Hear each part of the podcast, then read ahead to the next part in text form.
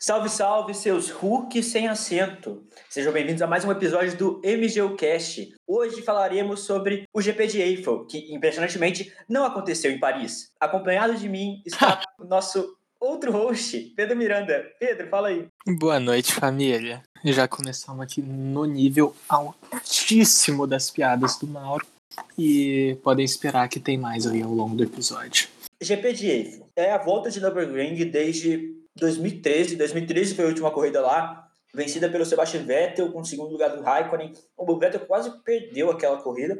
Mas desde então não tinha uma corrida nesse circuito, que é um clássico da Fórmula 1. Sim, tanto os pilotos quanto a audiência costumam elogiar um circuito que, apesar de não ter muitos pontos de ultrapassagem ao longo da volta, tem principalmente na última curva, curva 15, na reta de largada e no primeiro setor, em especial nas curvas 1, 2, 3, 4.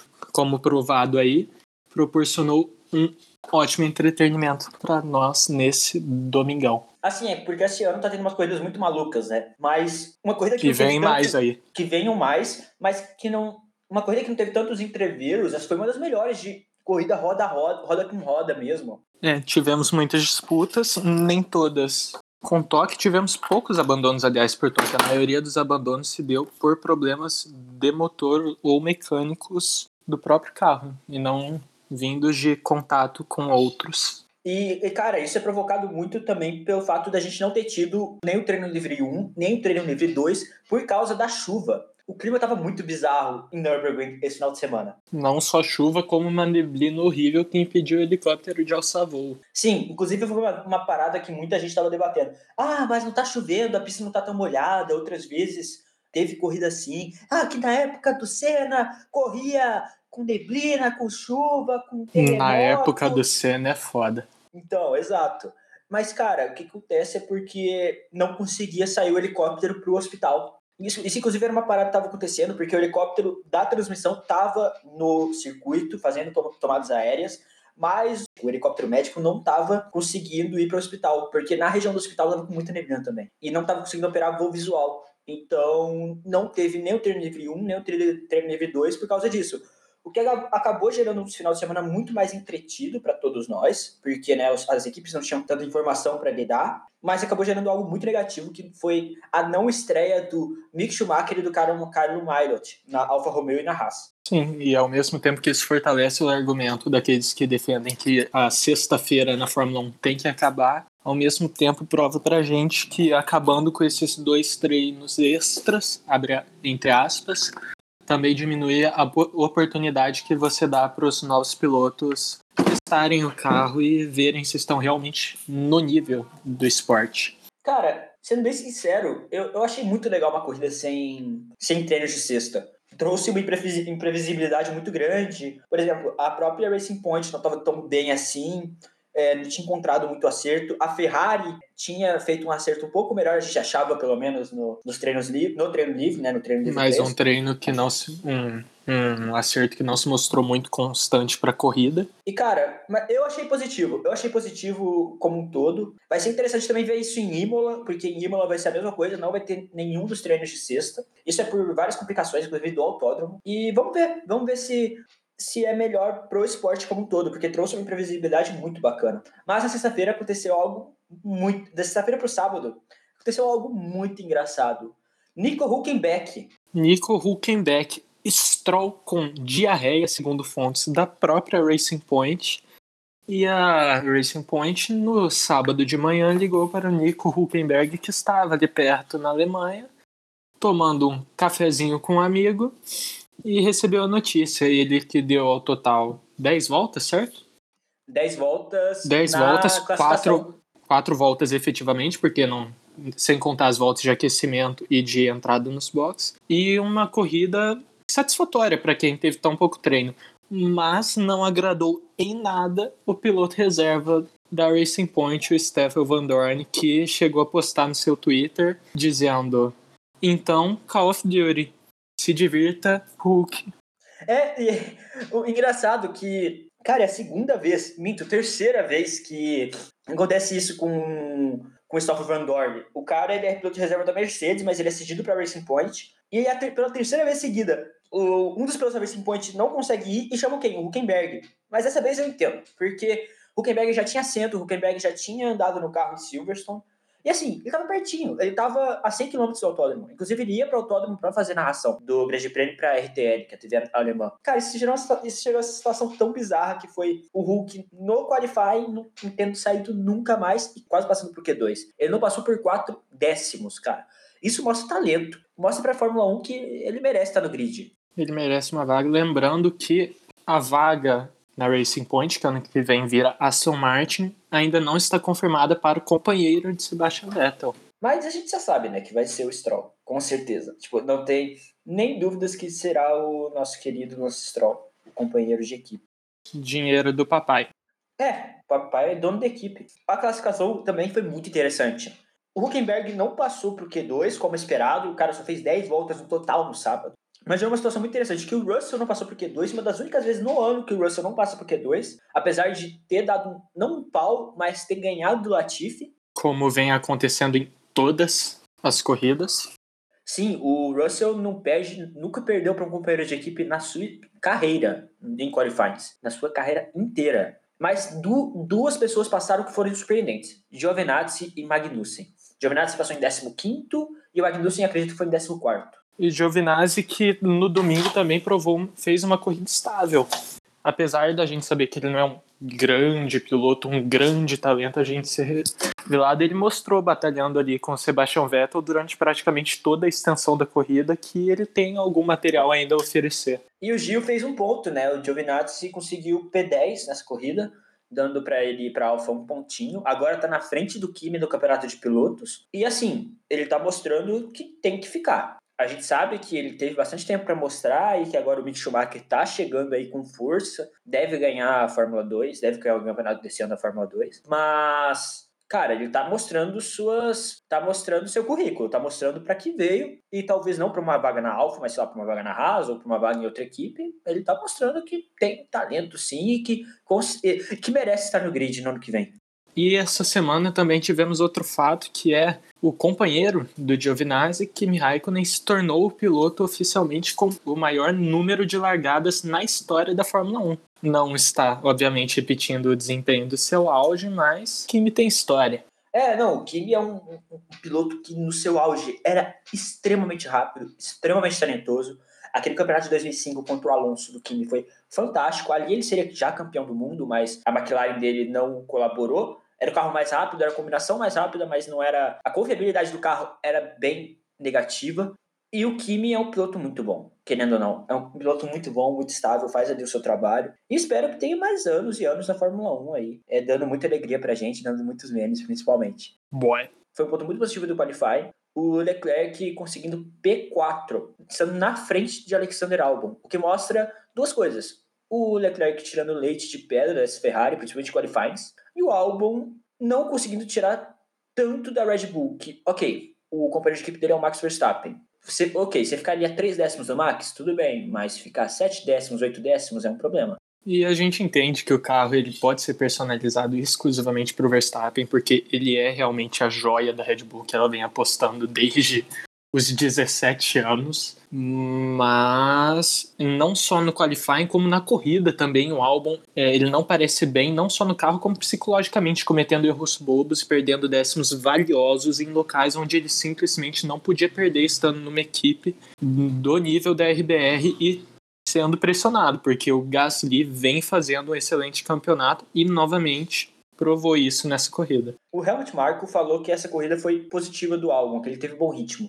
Desculpa, Helmut Marko, mas eu não consigo ver. O Ricardo passou ele no início da prova, ele foi para P5, ficou ali, estava numa situação que ninguém passava ninguém ali com o Ricardo, Leclerc. Mas só que aí ele parou muito cedo, botou pneu médio e continuou na corrida, mas ele não, não avançou o quanto que era necessário, assim, o quanto que uma Red Bull conseguiria avançar no pelotão. E fez cagada e, e tirou o bico do Kvyat gratuitamente, não tinha necessidade. E também foi lá passar o Gasly e falou que, nossa, eles correm muito duro comigo. Tipo, cara, esse Pedindo não... passagem.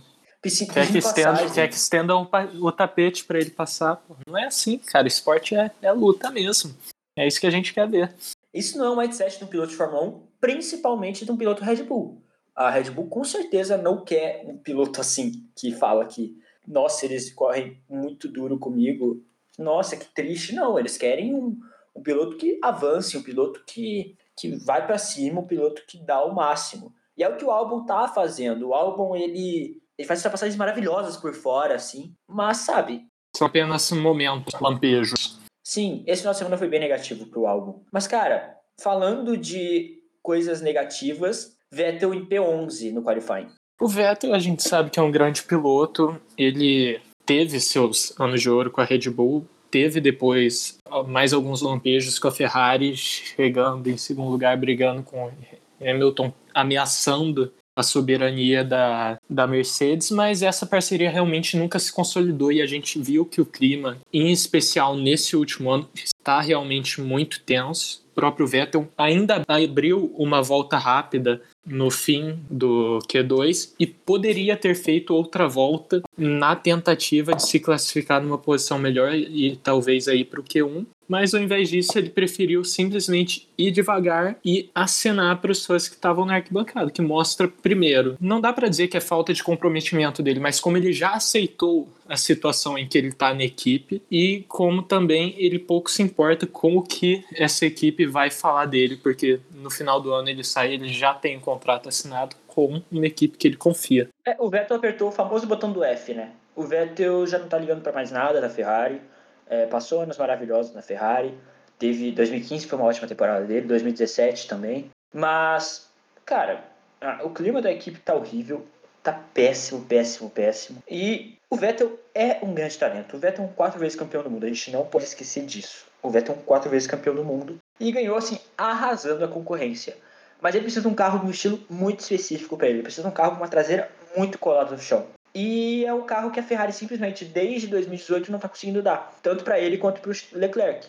Só que o Leclerc, ele, o estilo de pilotagem dele, ele consegue se adaptar a um carro que sai de traseira. O Vettel não. O Vettel ele se adapta, só que ele perde décimos que o Leclerc não perde. Enquanto o Vettel, com um carro que sai mais de frente, consegue ganhar décimos que, por exemplo, o Leclerc, o Leclerc não ganharia. Tomara que ano que vem na Aston Martin, a Aston Martin tenha um carro que tenha a traseira bem no chão para o Vettel voltar a mostrar que ele é um quatro vezes campeão do mundo. Ele ganhou quatro vezes seguida e arrasando a concorrência. Mostrar esse Vettel de antigamente. Tomara que ele consiga. Exato, ainda nesse âmbito da traseira grudada ao chão, o próprio motor Ferrari desse ano não favorece o Vettel porque tendo um motor menos potente, eles buscam retirar a pressão aerodinâmica para fazer o carro ir mais rápido, para compensar essa perda do motor, e já o carro não tendo traseira e fazendo acertos com ainda menos pressão aerodinâmica, favorece que a gente sabe que se tornou a marca do Vettel, infelizmente, nesses últimos anos, que são os erros bobos que resultam em giros no meio da pista e a gente teve mais um nesse fim de semana e um lance que realmente não deu para entender. A gente teve o aviso ali de pista escorregadia e o Vettel girou, mas ele foi o único. Então, suspeito. Cara, esse lance, eu vou ser bem sincero. Eu tava achando que tinha sido um erro do Vettel, mas eu fui escutar o Dupla Aerodinâmica, que saiu, inclusive, podcast muito maneiro. Se você não conhece, escute. E a Erika falou uma verdade. Aquilo ali não foi erro do Vettel. A gente sabe que a Ferrari está saindo muito de traseira esse ano. Não só com o Vettel, quanto com o Leclerc. Tanto que o Leclerc saiu de traseira de maneira bizarra na parabólica no GP da Itália e acabou batendo. E a Ferrari já tem uma característica bizarra de sair de traseira quando está no ar sujo. E o Vettel ele, se ele não tivesse ido para trás de Giovinazzi, ele teria dado uma no meio do Giovinazzi, porque os dois estavam disputando ali roda com roda. O Vettel percebeu que do jeito que ele estava freando não ia dar, ele ia bater no Giovinazzi. Que se ele não tivesse mudado a trajetória dele, ele ia dar no meio do Giovinazzi. Mas aí quando ele mudou a trajetória dele, você consegue perceber no onboard, quando ele estava no meio do carro de Giovinazzi, quando estava todo o ar sujo, o carro perde a traseira do nada. O carro simplesmente, quando ele entra atrás de Giovinazzi, ele perde a traseira do nada e o Vettel sai rodando. Hoje eu não considero que foi erro do Vettel. Eu acho que foi algo do carro, que como aconteceu com o Leclerc, aquilo ali lá na Itália não foi erro do Leclerc.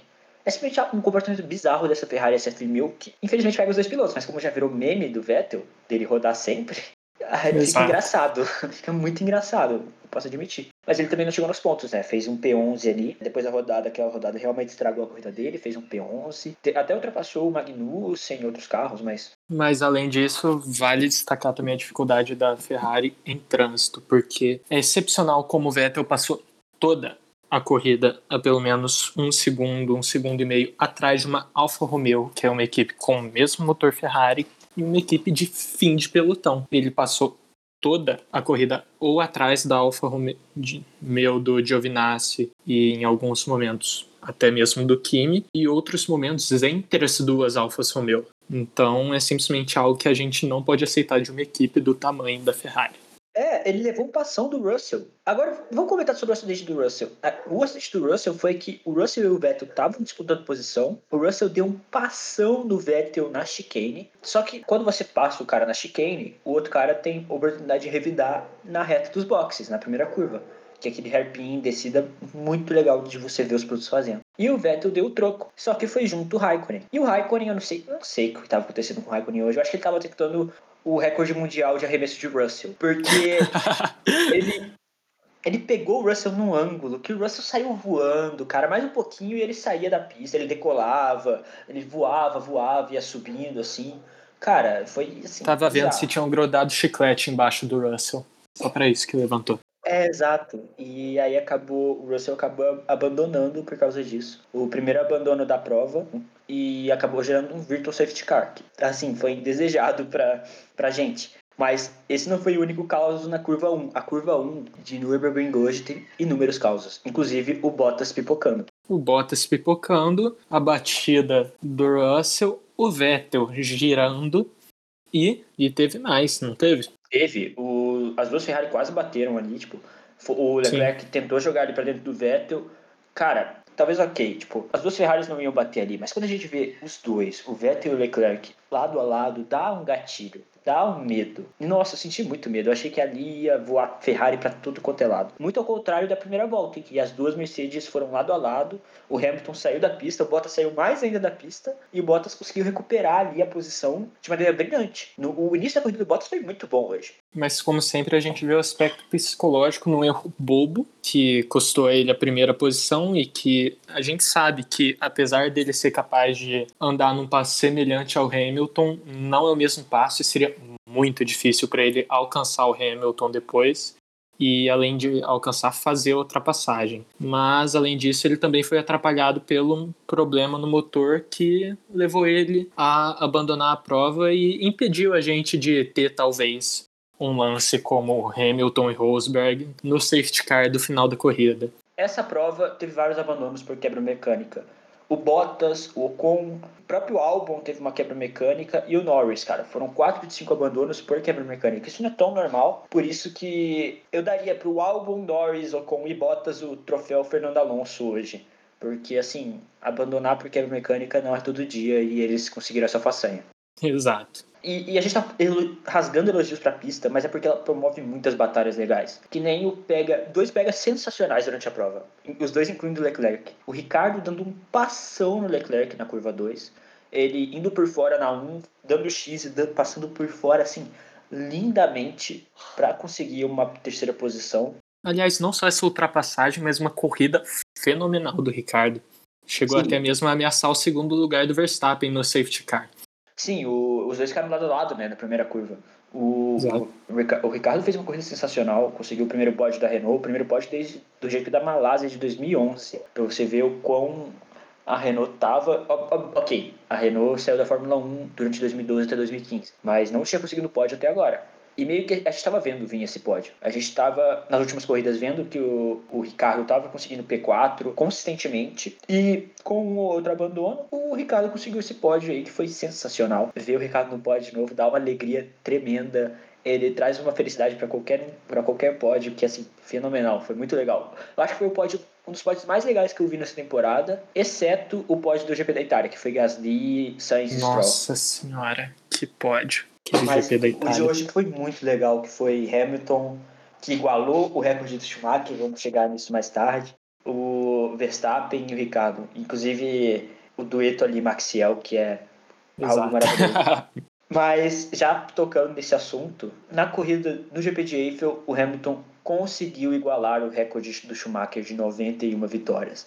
Cara, isso é incrível de tantas maneiras. É, é realmente algo absurdo ver a gente, quem viu o recorde do Schumacher sendo consolidado em 91 vitórias. Não esperava que esse recorde fosse batido em 10 anos, 20 anos. E aí, oito anos depois da segunda aposentadoria dele, em 2012, a gente vê finalmente o Lewis Hamilton, que a gente já sabia que ia chegar, a gente só realmente esperava consolidar e a gente estava esperando aí nas últimas corridas, mas a Netflix azarou a gente indo gravar na Rússia e finalmente conquista. E aí ele deixa de estar atrás do Michael somente em dois números que são o número de volta rápidas, na qual o Schumacher ainda tem 20 a mais que o Hamilton quase, e o número de campeonatos que a gente espera que o Hamilton já iguale-se nesse fim de ano com conquistar o heptacampeonato. É, sendo bem sincero, o campeonato desse ano já acabou. Com o Hamilton ganhando e o Bottas abandonando, o campeonato desse ano tá nas mãos do Hamilton.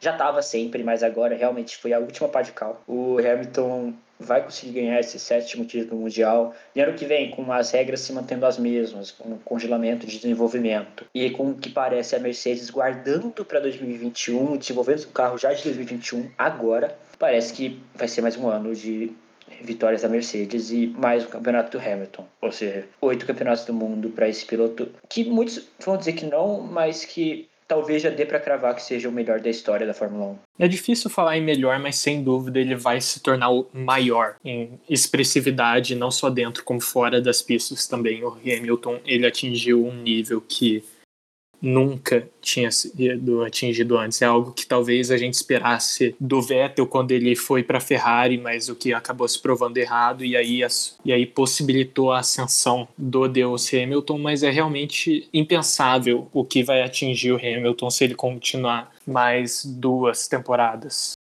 aí talvez duas, quem sabe três. E com relação à hegemonia da Mercedes, é algo que se complica não só pelo desenvolvimento absurdo da Mercedes, mas por a gente ver as equipes que poderiam fazer frente a ela é, cometendo erros bobos. Primeiro, a decepção completa com a Ferrari esse ano, que realmente não merece nem palavras, e a própria Red Bull, que apesar de ter um carro forte, que é definitivamente o segundo melhor do pelotão, ainda sofre com diversos problemas. O Verstappen já abandonou duas vezes, o que impede de buscar qualquer tipo de recuperação. E a gente sabe que a Red Bull vai enfrentar problemas com adaptação nos próximos anos em virtude da saída da Honda da Fórmula 1. Então, realmente, que o futuro próximo nos aguarda é a continuação da hegemonia Mercedes. Mesmo com a mudança de regras para 2022, ela parece que não vai parar, né?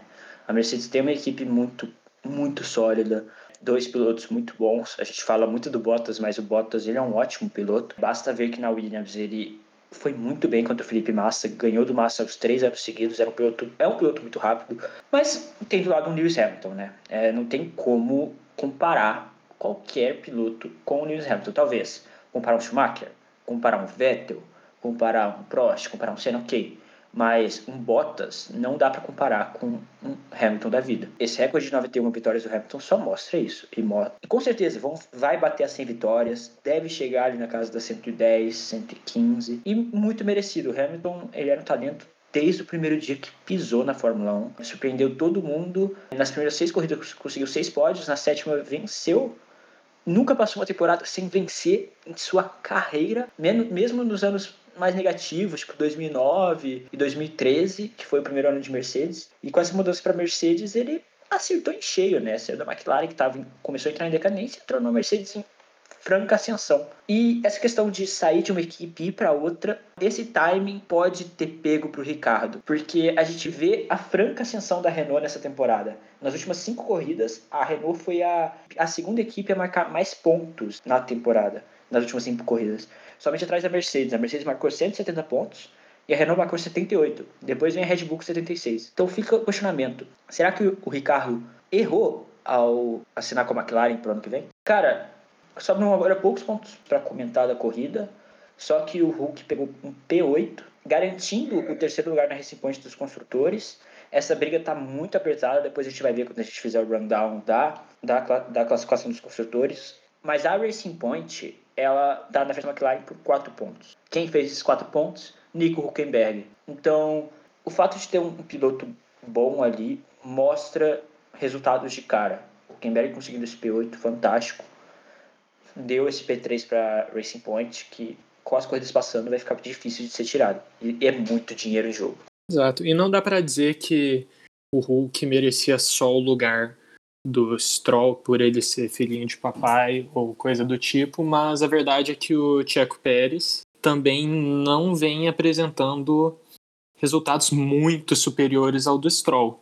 E aí assim fica pra gente que a dupla em si da Racing Point pode mudar e já tendo o Vettel confirmado, fica aí a dúvida se vai permanecer o Stroll. Se o Checo Pérez permaneceu, que parece muito difícil, a gente entende que ele vai permanecer como segundo piloto e vai ser levemente deixado de lado pelo fato de o companheiro ser o Sebastian Vettel, e fica o clamor popular pela volta do Nico para a Fórmula 1, porque é um piloto carismático, é um piloto que, apesar de nunca ter conseguido os pódios, sempre apresentou resultados coerentes com o carro que usava, que as pessoas em geral gostam de ver correr. Do vencedor de Le Mans e que todo mundo gosta de ter na pista. É, o Checo já confirmou que vai sair da Racing Point. Ele confirmou quando o Vettel entrou, então fica bem óbvio que vai ser o Stroll ali do lado. O próprio Hulk está descartando uma entrada na Racing Point. O, as vagas que sobram seria a vaga da Red Bull, que não está confirmado o álbum ainda, que já falaram que houve conversas com o Checo Pérez, que o Checo essa temporada quando a gente pensa, ah, o Stroll conseguiu o pódio, o Checo não. A gente pensa que essa temporada está sendo negativa, mas vendo os números friamente, o, o, o, Pérez não teve duas corridas por causa que ele estava com Covid. E a corrida anterior, que ele foi bem mal, realmente, ele pegou um P7 ali, enquanto o Lance pegou um P4. Ele estava passando mal.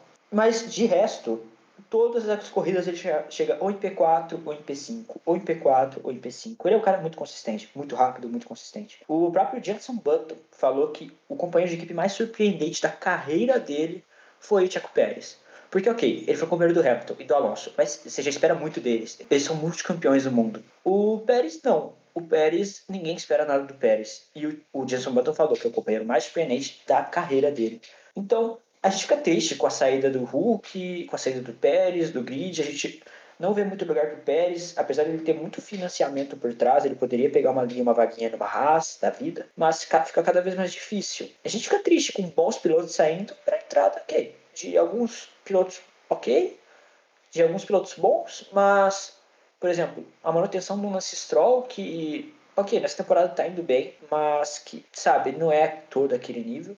Exato, ele teve uma base boa no kart e nas categorias antes, foi campeão de provas e campeonatos, mas na Fórmula 1 nunca chegou a demonstrar esse potencial que ele realmente oferecia. É, enquanto pilotos como o Pérez já estão aí há muito tempo, são muito experientes e merecem, merecem estar na Fórmula 1, enquanto nós temos Magnussens aí e Grosjean, inclusive um Grosjean que conseguiu o P9, os primeiros pontos da temporada para o Grosjean, Inclusive ele tava com o dedo muito ferrado, porque ele. O Raikkonen saiu na frente dele, levantou a brita, a brita pegou no dedo indicador dele, o dedo dele tava ferrado. Mas conseguiu um P9 os primeiros pontos. O Grosjean, que não é um piloto ruim, é um piloto muito bom. Conseguiu pódio na época de Lotus, mas é muito inconsistente, né?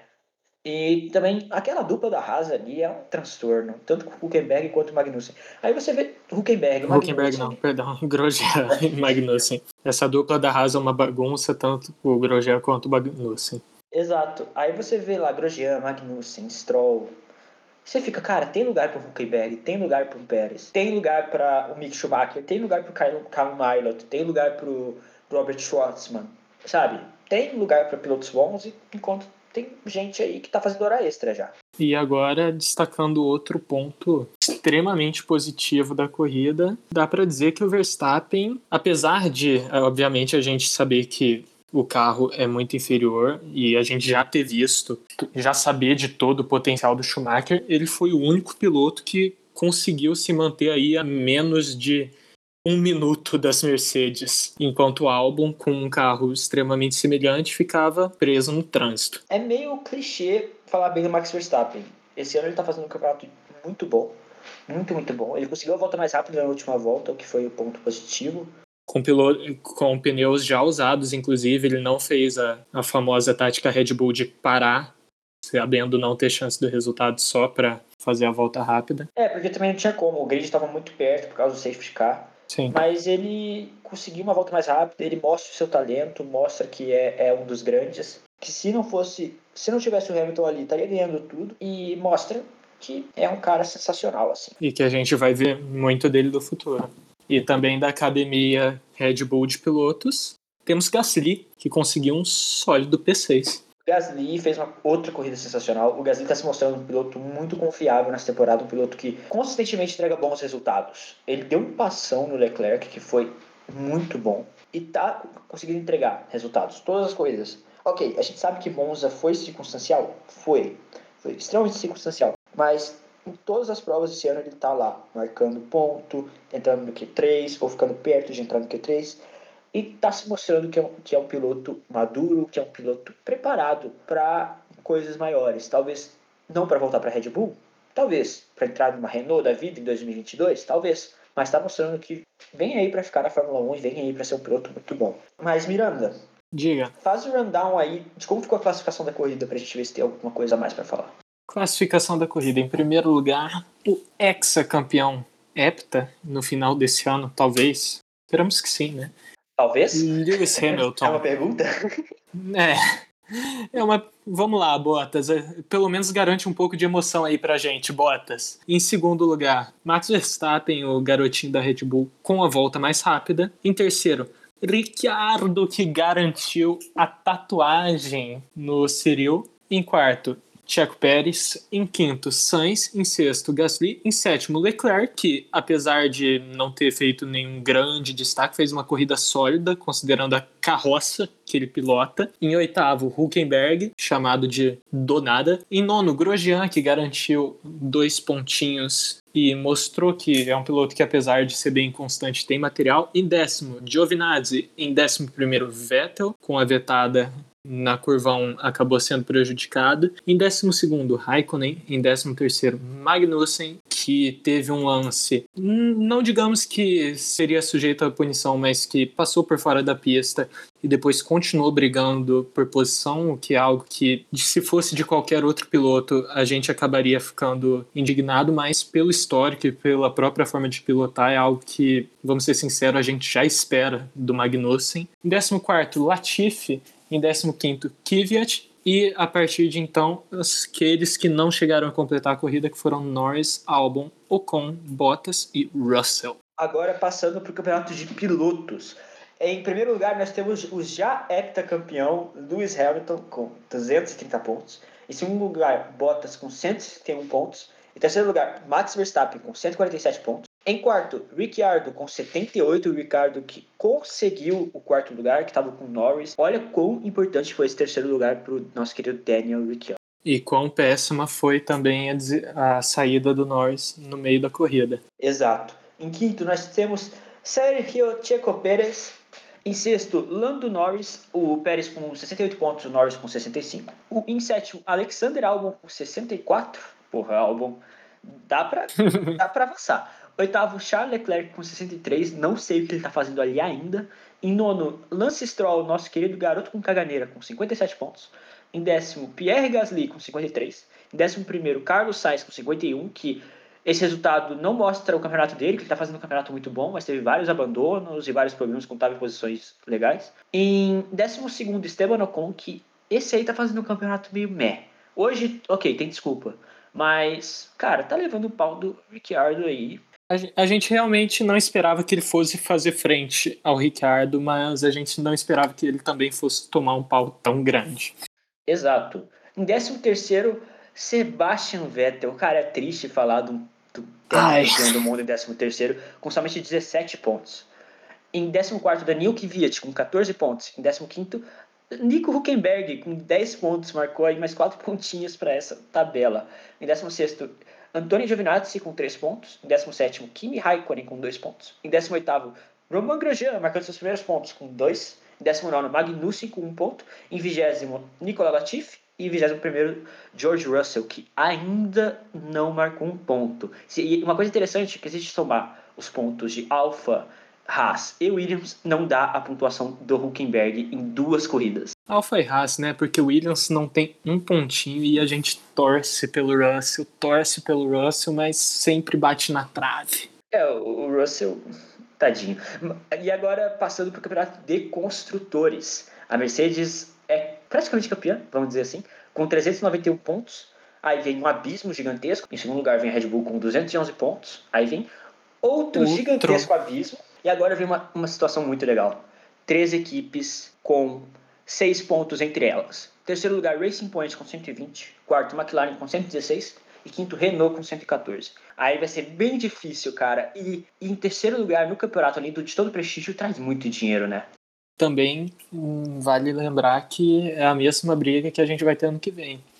Porque a Racing Point vai estar tá mudando o nome para Alfa Romeo e vai contratar o, aquele que a gente sabe que não está na melhor fase, mas é um tetracampeão, que é o Vettel a McLaren vai contar com Ricciardo e a Renault vai trazer de volta o campeão Alonso. Então. Ah, depois a gente fala disso, depois a gente comenta disso. É outro assunto. Mas... E. Aí vem outro abismo, e em sexto lugar, quem diria? Escuderia Ferrari com 80 pontos. Em sétimo lugar, antiga Minardi, antiga Toro Rosso, Alfa Tauri com 67 que nas corridas chegou mais perto da Ferrari, porque os únicos pilotos que marcaram pontos, respectivamente, delas foram Leclerc e Gasly, e o Gasly chegou na frente. Então, assim, tá chegando cada vez mais perto do AlphaTauri. E ali vai, eu acho que vai ter uma disputinha para esse sexto lugar. Aí vem um, um abismo, assim, estrondoso para oitavo lugar, Alfa Romeo com 5 pontos, nono lugar, Haas com 3 pontos, e em décimo, Williams zeradinha. E vale notar que das três equipes de motor Ferrari, nenhuma está entre as cinco primeiras. Todas ocupam a parte inferior da tabela. Miranda, onde a gente pode encontrar você nas redes sociais? Vocês podem me encontrar no Twitter, arroba Miranda com Y, underline Pedro. E você, Maurinho? Vocês podem me encontrar também no Twitter, no arroba Malcarvalim. E vocês podem seguir também as redes sociais do MGOcast, que estarão todas na descrição do post. Se você estiver ouvindo a gente no Apple Podcasts, dê as cinco estrelinhas marotas. Por favor, se for sair na rua, não saia na rua por enquanto, não acabou a pandemia, mas se for sair, use máscara, é, lave as mãos, passe álcool em gel, não fica lambendo, lambendo poste, não, por favor, se for para beijar alguém, beije Corrimão pode. Corrimão pode, mas poste ainda não. Exato, o, o Atila já liberou o corrimão. E é isso, galera. Muito obrigado pelo seu acesso e até a próxima. Adeus.